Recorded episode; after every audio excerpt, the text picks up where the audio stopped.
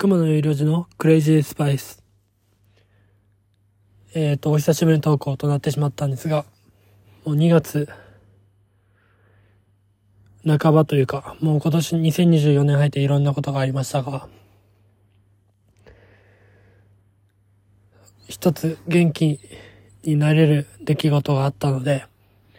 ちょっと喋りたいなと思って投稿します。えー、っとですね。まあ、このクレイジースパイスという番組の中で過去にオードリーさんのラジオ、オードリーのオールナイトニッポンという番組を聞いているリスナーであるということは言ったかと思うんですが、それのイベントがですね、東京ドームでありまして、まあ、規模感で言うと、会場内が5万3千人、映画館で、と配信で合計16万人という規模であったということがあったんですが、その中で僕は会場で友達と参加しまして、えっ、ー、と、その会場の抽選も1時から4時、4時受付まであって、私はですね、その3時受付だったのかな。1時、2時外れて3時目で当たって、チケットをなんとか確保していくことができたんですが、いや、本当に、なんていうか、死にたくない理由が一つ減ってしまったというか、この日を迎えるためにこの一年間というか、生きてきたというか、っていうところもあったので、本当に、なんて言うんだろう。燃え尽き症候群じゃないですけど、一リスナーとしてなんて言うんだろう、一つ区切りを迎えたというか、次のステップというか、なんていうか、えっ、ー、と、その、一年前かな、ちょうど一年前ぐらいに、ラジオの放送内で、ドーム、東京ドームでイベントやりますっていうのを発表してから、YouTube であったり、そのいろんな企画を含めて、準備を見せる形で、ドキュメンタリーっていうかその過程も含めて全部企画として、そのラジオを含めてそういう風にリスナーと一緒に作ってきた部分があったので、その終わってしまったっていうその喪失感というか、達成感というか、っていうのは一リスナーとしてあったので、それはまあ多くの人もそういう風に感じてるんじゃないかなと勝手に思ってるんですけど、いや本当にラジオで16万人と一緒に作り上げたっていうか、っていう感じがあって本当に5時半会場、じゃあ5時、5時半にイベントがスタートっていう形で、3時間半かな ?9 時ぐらいまでイベントがあったんですけど、本当に、えっと、通常の番組の放送は2時間で、プラス1時間半があったっていう、そのままの感じなんですけど、その、そうですね。その番組の、えっ、と、通常の番組の時だと、オープニングトークが40分、45分ぐらいあって、若林さんのフリートーク、春日さんのフリートーク、で、コーナーが少しあるっていう感じなんですけど、その2時間プラス、その番組内で過去にあったくだりっていうか、の、を、えっ、と、企画化したみたいな、イベントをコーナー化したっていうのが2つあったのかな。2つというか1つというか、で、1つは、その春日さんがラーメンに、ラーメン屋さんに行った時にトッピングはいらないんだ。味玉なんて絶対にいらないみたいな、そういう、まあわからなくもないですけど、みたいな。まあ、味玉っていうものはいらない。確かに味玉はまあ嗜好品っちゃ嗜好品だけれども、春日さんくらい売れていてというか、余裕があれば、味玉なんてつけたっていいじゃないか、みたいなそういう、春日家の、春日さんと奥さんと、まあお子さんもいるんですけど、その、その三、ご家族でのルールを、まあ、奥さんの久美さんっていう方が、そのルールをなくしたいっていう話があって、っていうか話が過去にあって、それを、そのルールを取っ払いたいんだっていうことで、春日さん VS フワちゃんっていう形で、フワちゃんさんという形で、プロレスをやったりとか、その過去に、まあもう一つのコーナーとしては過去に、ライトハウスっていう、まあネットフリックスさんの番組で、若林さんと星野源さんが対談し、というか、バラエトークバラエティっていう形でやってて、その番組内で起きたお話とか歌とかっていうのを歌ったりとか、その若林さんが番組内で出てきたキラーワードというか、キラーフレーズとか、パワーワードみたいな、いうのをサンプリングして、ボタンを押して DJ プレイするみたいな、っていうのがあったりとか、っていうのが二つ目のコーナーというか企画があって、っていうのがあって、もう終わりかな、とか、いうのもあったりとかするんですけど、まあまあ、一個戻って、えー、っとですね、死ん、死んでもやめんじゃねえぞっていうコーナーがあるんですね。もうそれの、一つ一つ、もう選びに選ば、選び抜かれた、4つか5つぐらいですかね、が読まれたんですけど、もう一つ一つで会場が大沸きするんですよ。拍手笑いが起きて。それがたまんなく面白くて。で、それを、そのいろんな人のラジオでもういろんな感想が流れてるんですけども、えっ、ー、と、今これ収録してるのが、えっ、ー、と、20日ですね。2月20日で今収録してるんですけど、フルーツフォンチの村上さんがもうライブミューイング側での、そのリスナーが読まれたことに対する感動であったり、その感情の動きっていうのを説明してくれてて、もうすごい、そのリスナーの一人が、同じ立場のリスナーが読まれてるっていうその喜びっていうのをすごく喋ってくれてて、すごく共感したんですけど、そういう風に、なんて言うんだろう、こう、コーナーで名前が呼ばれることの凄さというか、喜びっていうのも、同じようにみんなが感じててみたいなところとか、なんだろうな。そうなんですよ。とにかく一つ一つのクオリティとグラデーションと全てがすごくて、で、そのコーナー、いつものあ、えーとです。そうそうそう。全部が良くて。で、その死んでもやめんじゃねえぞっていうコーナーがあったのかな。っていうがあって、で、これで終わりみたいな感じだったのかな。で、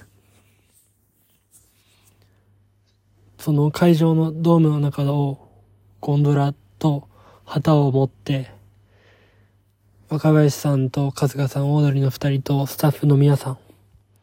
で、スタッフの皆さんも名前入りのタオルが作られてるみたいな感じで会場内を全員回るんですよ。で、回って、エンドムービーみたいなが流れたんですよ。過去1年間の準備からの今日までをみたいな。が流れて、あ、終わりかなと思ったら、その花道の一番先の丸い広いところに三八マイクが下からせり上がってくるんですよ。ゆっくり。そしたらもう会場内は、もう大拍手の大拍手で、これはみたいな。そしたらもう二人が出てきて、これがもう本当にたまんなくて、で、30分ぐらいってやったかな、もう、イイベントがあった時はもう何分かもう時計もちろんないですし、体感はどれぐらいかはあんま覚えてないんですけど、体感で言うとまあ15分ぐらいかな。まあ、まあ、とにかく短く感じたんですけど、ズレ漫才で始まって、ズレ漫才で終わるんですけど、その間に、遊びというか、その、感謝のバットっていう風になんか表現っていうか、そういうアドリブ、アドリブというか、その、フリースタイルでやってるような部分を入れて、で、若林さんが1月頃というか最近ラジオ内でよく使ってたシームレスって言葉があるんですけど、そのズル漫才からシームレスにそのフリースタイルにって、フリースタイルからズレ漫才にそのシームレスに移行して、その綺麗にというか、その入れ替わったことというか、その切り替わったことをあんまり感じさせないような、そのうまさというか、まあ、を見せつける、見ることができて、その、とても面白くて 何この感想みたいな、なってるんですけど、とにかく、その、30分間、この漫才を見ることができて幸せだっただったなっていうのがまず一つあって、で本当に、なんて言うんだろうな、この多幸感というか、一つ一つの記憶がすごく鮮明に今でも覚えてるんですけど、まあ、一つ一、えっ、ー、と、一人一人のスタッフさんにもスポットライトが当たったりとか、その、なんて言うんだろうな、その、一年間準備してきたことを、その、感動ポルノではないんですけど、その一つ一つ一緒に進んできた、リスナーも含めて進んできたっていうその、道のりがすごく良かったなっていうのがすごくありますね。で、会場内で見たんですけど、その、まず、去年の9月ぐらいに、23年の9月ぐらいに、星野源さんをラジオに呼んで、主題歌、このイベントの主題歌を作ってくれないかっていう、まあ忙しい星野源さんに対して無茶なお願い。まあ、裏では事前にそういうお願いがあるんでっていうまあそういう裏もあったと思うんですけど、あれ、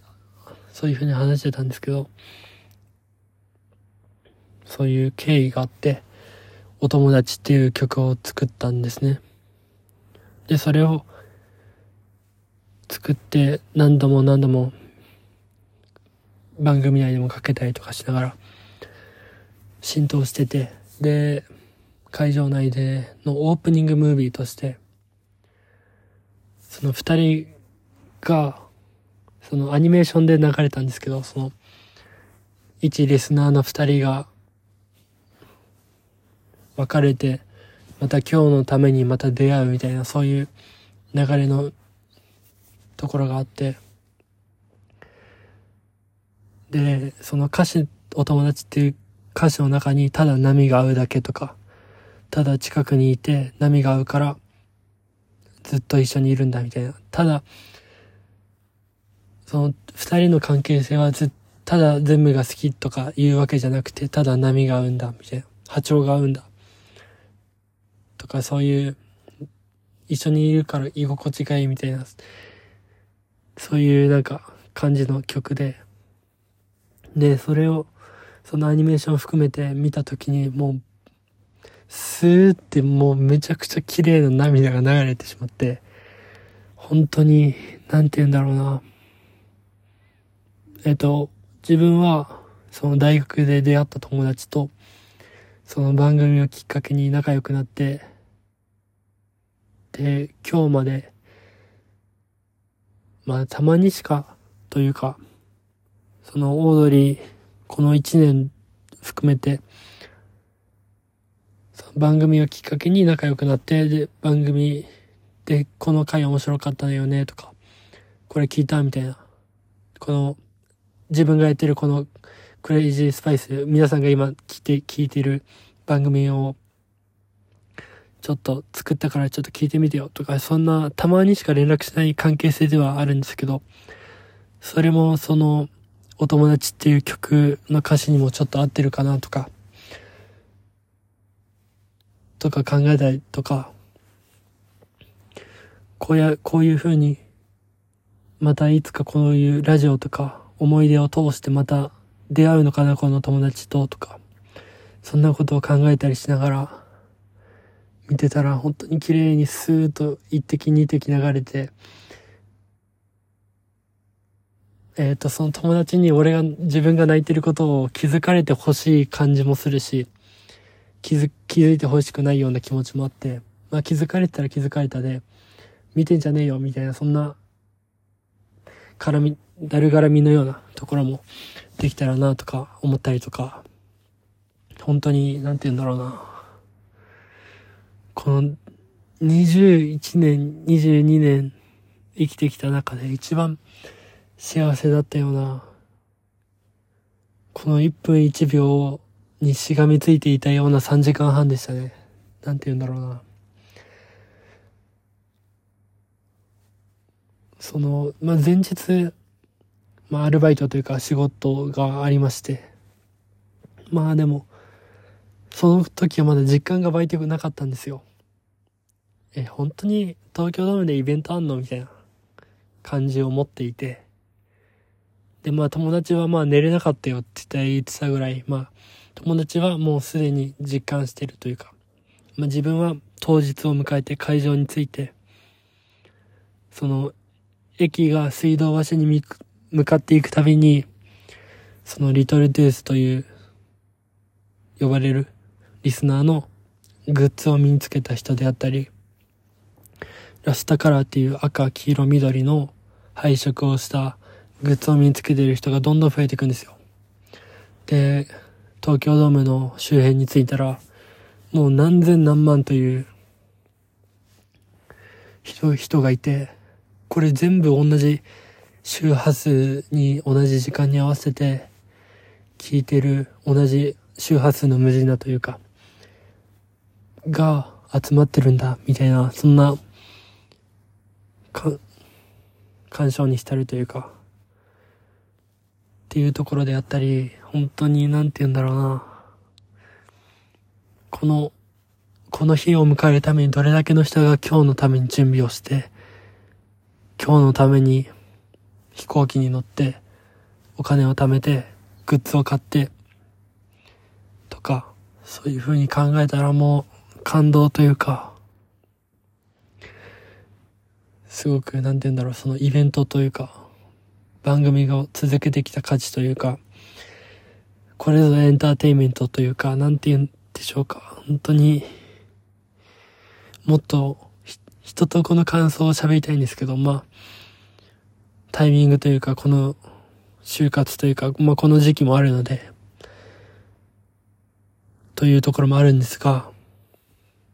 本当に、幸せな空間でしたね。で、星野源さんもフワちゃんさんも、とか、 Creepy Nutsさんも多分参加したりとかしてたりするのかななんて思いながら、そんないろんな人の角度からこのイベントを振り返ってエピソードを聞けることが本当に幸せで、で、ラジオ好きでよかったなって思えたし、本当に、この業界っていいなと思いつつも、もっとこのラジオ業界に人が集まったらいいなっていうのは、すごく思いましたね。水を差す、差すなっていう感じかもしれないですけど、川原さんっていう方、まあ、顔を見たこともまだないというか出てないのかな。わかんないんですけど、その、すごくいろんな責任を負うような立場を複数抱えてやっている方がいて、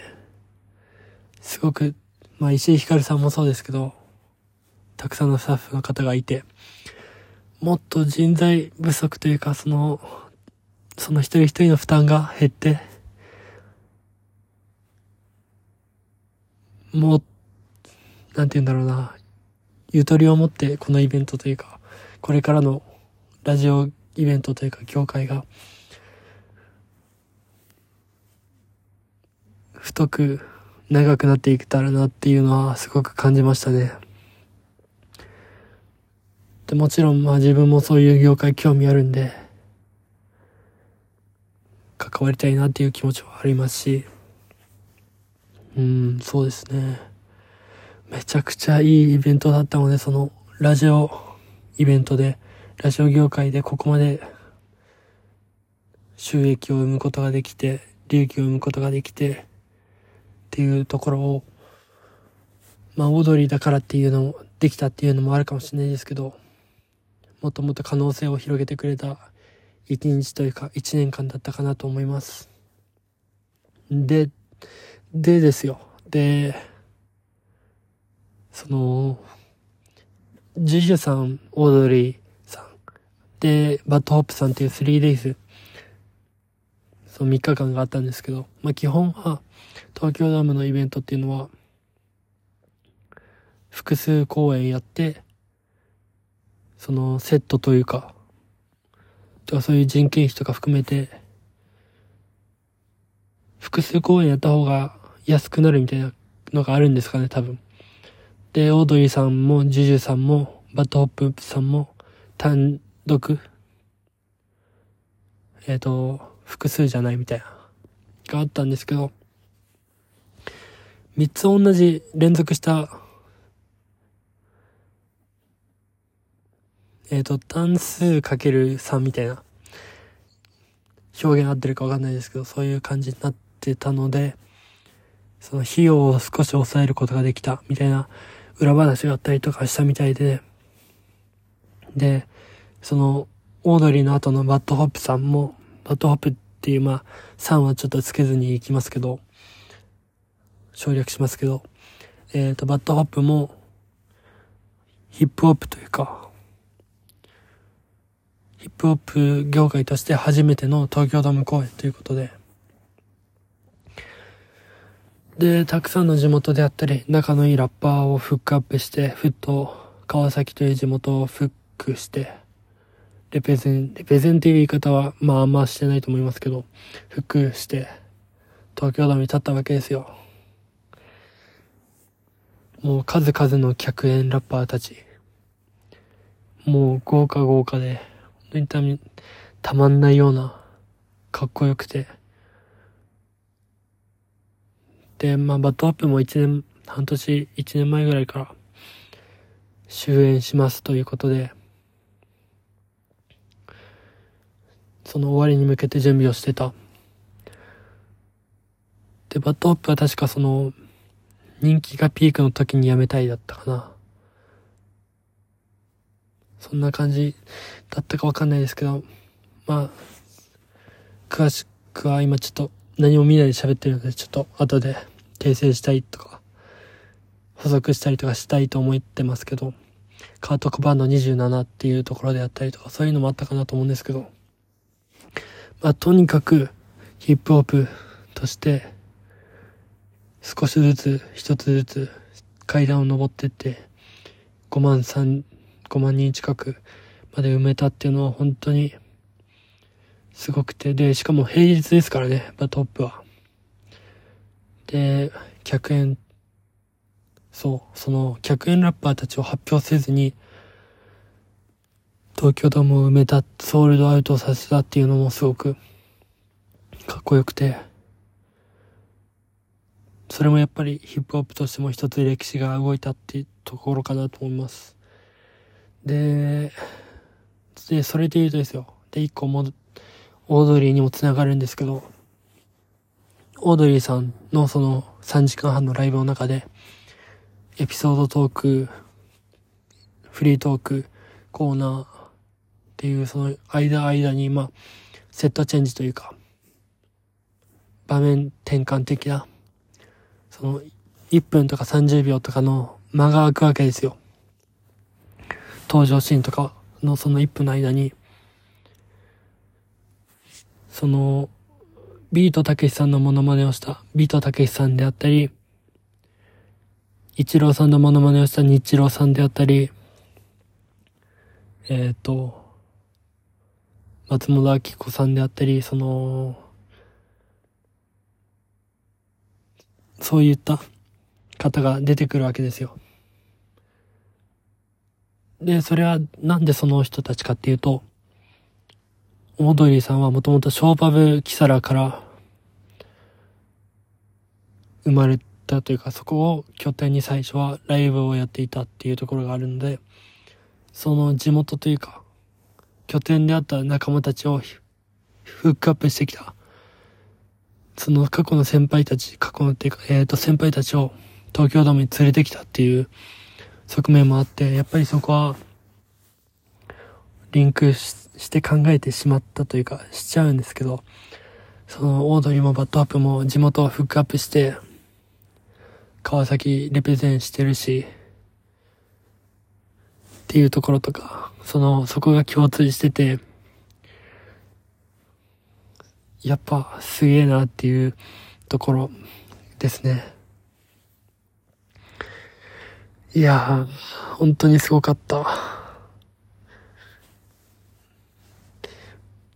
で、若林さんが言っていいと思うんですけど、ウーバーイーツしてたりとか、その、春日さんが高校の時、部活の後食べてた中華屋さんのポークライスを再現してみた。若林さんに食べさせたいっていうトークとか、一つ一つの日常でありながら非日常みたいな、いつも通りなんだっていうトークなんだけど、そのドームでやったことがあるような、やった方がいいような、目に視覚的に見えて面白いようなことであったり、があったりとか、本当に全部が良くて、で、チェ・ヒロシのコーナーっていうのがいつもあるんですね。そのヒロシさんっていう作家の方がいて。で、それももうめちゃくちゃくだらない何秒以内に何々をしたら優勝ですっていうその何を優勝って言ってるのがよくわかんないっていうようなコーナーがあるんですね。で、今回は春日さんが最近買ったゲレンデっていうベンツの車？に、を守っ、えっ、ー、と、引っ張っ、邪魔されながら引っ張って駐車できたら優勝ですみたいなところがあったんですけど、その、もうめちゃくちゃなんですよ。クリームパイ法みたいな。そのクリーム法を若林さんが打ったりとか、バレーボールぶつけたりとか、柔らかいボールぶつけたりとか、その、まあ、柔らかいボールからクリーム法に行くんですけど、その、やってることが、そのめちゃイケとか、トンネルズの皆さんのおかげでしたみたいな、そういう、平成の終わりというか、そういう昭和的な、昭和的なっていうか、もう最近の令和というか、最近じゃあんまりテレビじゃ見れないような派手なバラエティというか、その、くだらなさというか、を、そのチェ・ヒロシのコーナーっていうところで、まあ、いつもはラジオなので、視覚的なものはないんですけど、その、映像として、目に見えるものとして見ることができて、本当に面白くて、くだらねえと思いながら、まあ、そうですね、本当にそれが、す、面白かったですし、もうなんか話コロコロ変わっちゃって、もう本当に頭悪いなと思うんですけど、その、春日さんとフワちゃんさんのプロレスのところで、登場曲も登場の仕方とか、その、良くて、で、春日さんが大仁田敦ちゃんのパロディというか、をしながらやってくるんですけど、その、春日さんの登場がめちゃくちゃかっこよくて、歩き方、気だるそうに、ふらふら歩きながら花道を通って登場するみたいなところとか、全部良くて、その、フワちゃんさんとやってるところとか、えっ、ー、と、大、炎の大会 TV っていう TBS であった。スポーツ番組で過去にフワちゃんはプロレスラーとしてデビューしててもう2試合か3試合ぐらいやってるんですけど、で、久しぶりの試合ということでやってたりとか、で、春日さんもそのために3ヶ月やってて、練習、ノアっていうところ、団体で練習してたりとか。で、個人的には小学校から、プロレスを、を友達の家で見たのかな？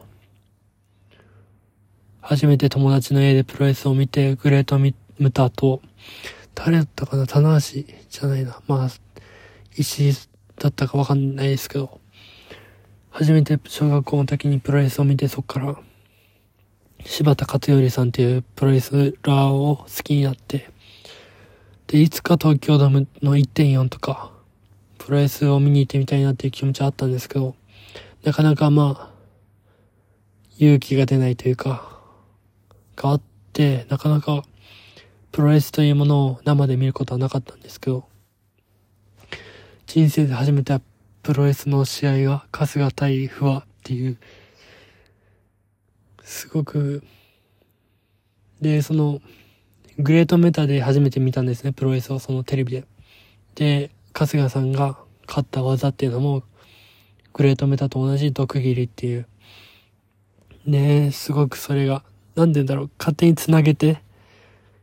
感慨深いなって勝手に思ったりとか、本当に、2024年2月18日を忘れないです、僕は。本当に良かったです。はあ、本当に良かったです。また、土曜日の25時、1時に、土曜日の夜にあの二人の話を聞いたりとか、あの16万人、19万人、20万人っていう人が同じラジオっていう番組を通して繋がってるんだってことを